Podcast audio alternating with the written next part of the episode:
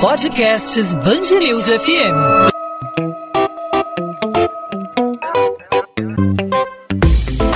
Dois às 20, com Maurício Bastos e Luana Bernardes. Oferecimento Amoedo, sua casa completa. Precisou da Amoedo? Pode contar.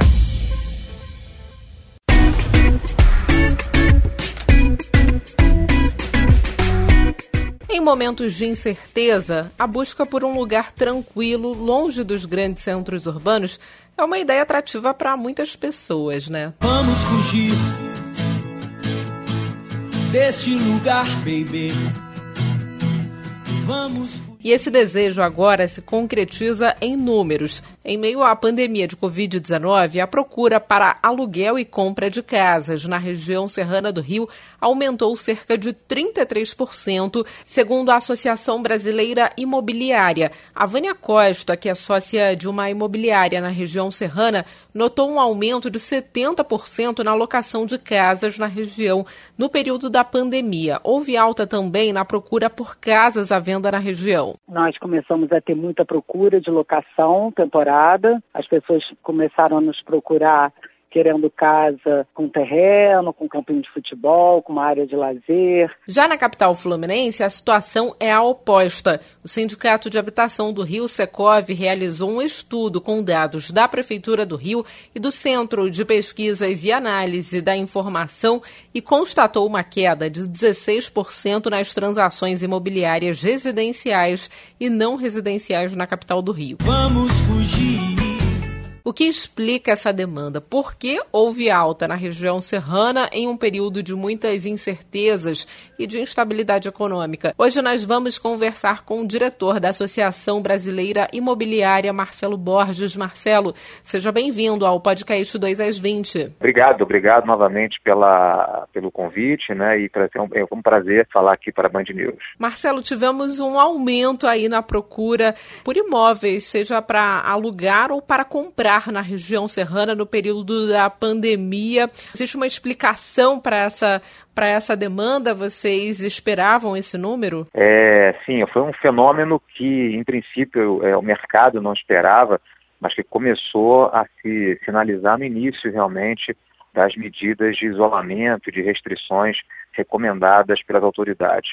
É, muitas pessoas começaram a procurar imóveis para alugar, principalmente. No primeiro movimento foi de locação, é, tentando cumprir, cumprir a quarentena, né, o isolamento, em regiões menos urbanizadas, né, com uma densidade populacional menor, é, que pudessem dar mais tranquilidade e qualidade no cumprimento do isolamento. Então, foi um movimento realmente que começou é, no início dos primeiros meses é, da pandemia, né, quando a pandemia e a quarentena realmente se consolidaram. É, então, surpreendeu muito o mercado, né, é, dados comparativos com o ano passado sinalizaram, né, já naquela ocasião, um aumento aí de quase 30% na procura de imóveis nessas regiões. Por outro lado, na capital fluminense houve redução, né? É, perfeitamente. Uma redução é bem significativa. Né? Os, os principais portais de procura de imóveis é, aqui no Rio de Janeiro já demonstraram né, uma queda histórica, né, a menor, o menor período né, de procura de imóveis da história dos principais portais é, de anúncios de imóveis aqui no Rio de Janeiro. É, então as pessoas realmente é, deixaram né, de procurar imóveis, seja para locação, seja para compra, é, por vários fatores. Né? O principal deles realmente para evitar a circulação. Como a gente estava com cerceamento na circulação é, de pessoas na cidade, é, a procura desses imóveis passou a ser algo realmente bem inibida, né, bem mitigada nesse momento. Então tivemos realmente uma queda na capital é drástica, né? Muito forte. Muitas empresas perceberam que o home office pode até ser mais vantajoso do que o trabalho presencial, né? Isso, inclusive, pós-pandemia. Você acha que essa procura, essa demanda que surgiu agora esse ano vai permanecer nos próximos meses ou próximo ano? Isso. É, esse é o segundo movimento, que a gente tem chamado de segundo movimento na procura de imóveis né, no interior do Estado. Primeiro, como falamos, é, foi em decorrência da, do cumprimento das medidas de isolamento e de restrições.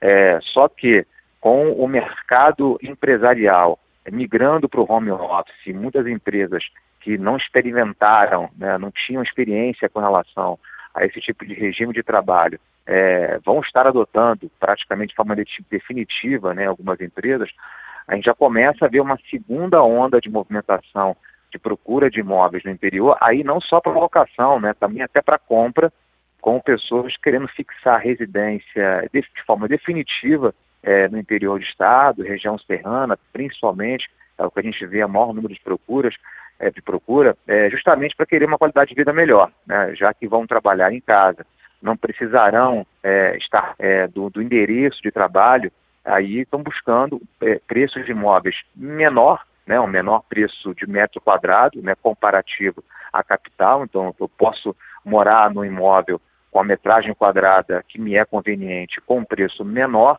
e com um pouco mais de qualidade, né, ou seja, num, ambiente é, é, menos gregário, né, com menor número de pessoas, onde eu possa ter uma qualidade de, de, de vida, né, uma qualidade de, de ar, né, é, melhor do que num centro urbano mais movimentado, né, mais populoso. Então, é um segundo movimento que a gente está medindo e, e, de forma sensível, né, ele já é perceptível ter percebido pelo mercado. Essa mudança né, da, do comportamento aí do consumidor é, no setor de compra e aluguel aí de imóveis, pessoas procurando é, o interior nesse momento de pandemia, isso vai impactar no mercado aqui na capital fluminense? Eu pergunto isso porque é, você acha que esse, esse aumento da demanda no interior vai resultar numa possível redução dos preços aqui no Rio de Janeiro? É, não tenha dúvida. Na verdade, são dois movimentos que podem acontecer.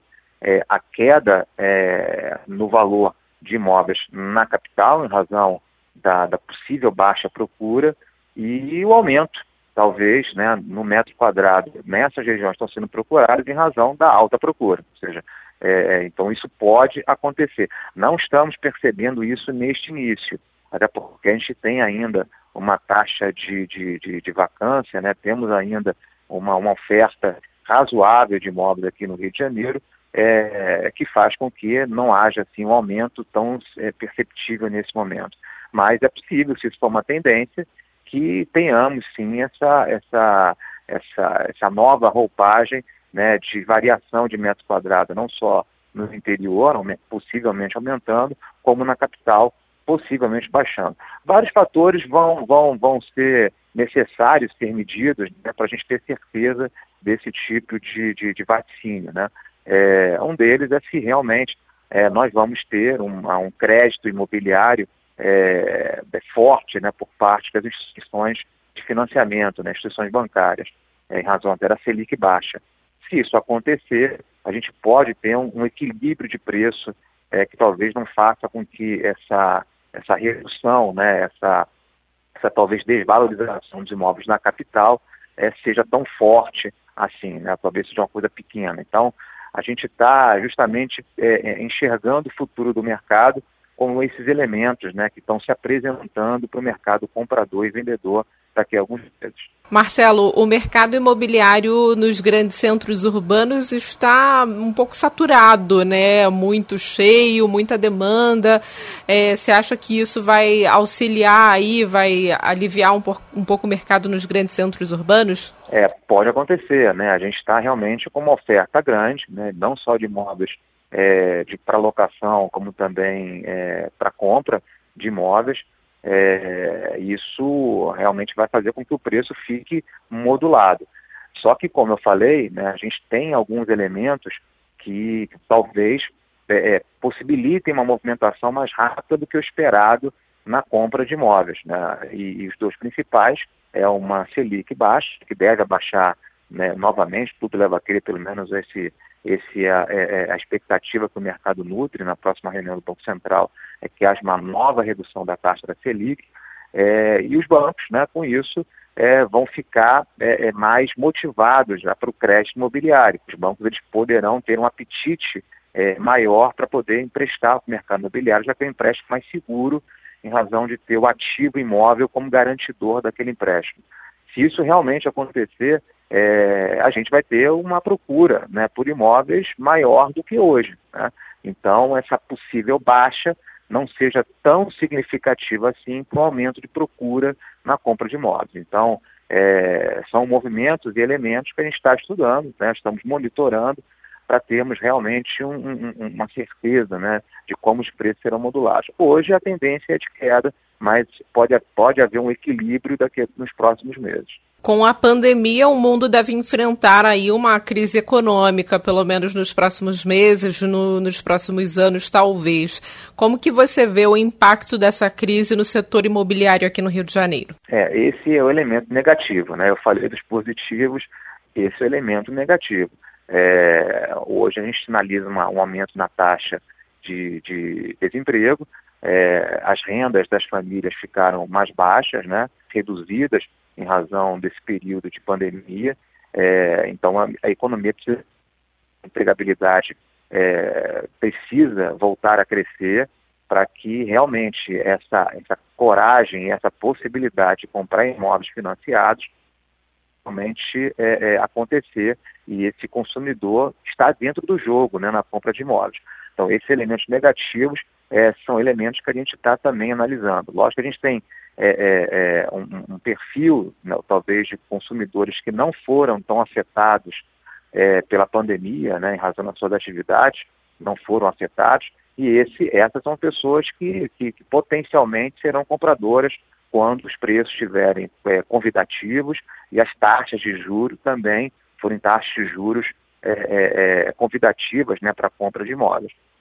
mas né, a gente está realmente vendo com pessimismo o outro lado, né? Aquelas pessoas que realmente tiveram reduções e foram afetadas, né, com o desemprego nesse momento de pandemia.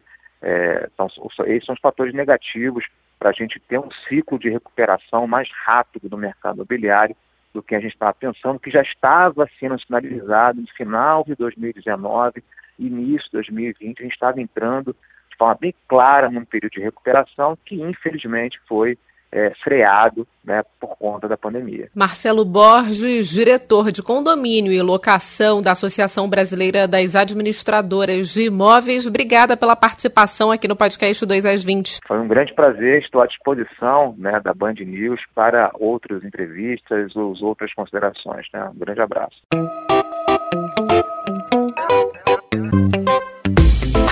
2 às 20, com Maurício Bastos e Luana Bernardes.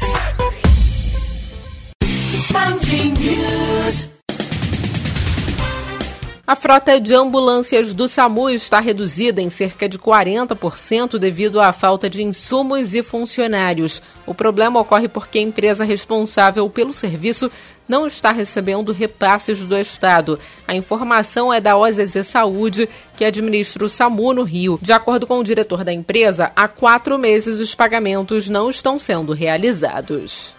Bares e academias de Niterói são reabertos. A prefeitura determinou uma série de regras para a primeira etapa da reabertura. Nos bares, as mesas devem estar separadas pela distância de 2 metros e a taxa de ocupação deve ser de até 50%.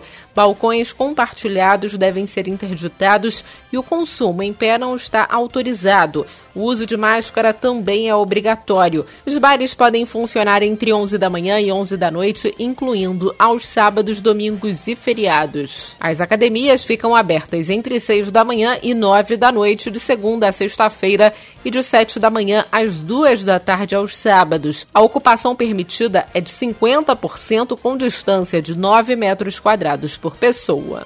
Nova Friburgo reduz a flexibilização e retorna para a bandeira vermelha, que só permite a abertura dos serviços considerados essenciais.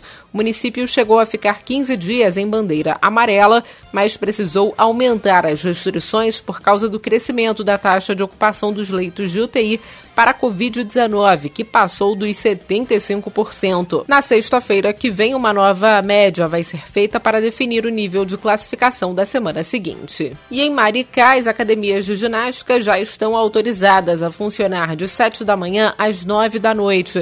O decreto municipal determina que as aulas devem ser previamente agendadas e a capacidade do local deve ser respeitada de acordo com a distância mínima de um metro e meio entre usuários nas áreas de peso livre e salas de atividades coletivas. 2 às 20. Podcast 2 às 20 vai ficando por aqui nesta segunda-feira. Meu parceiro de bancada, Maurício Bastos, continua aproveitando aí uma folga nesta segunda-feira, volta amanhã aqui na nossa programação. Eu lembro que o podcast 2 às 20 fica disponível sempre de segunda a sexta-feira, a partir das 8 da noite, nas principais plataformas de streaming e também no nosso site bandnewsfmrio.com.br.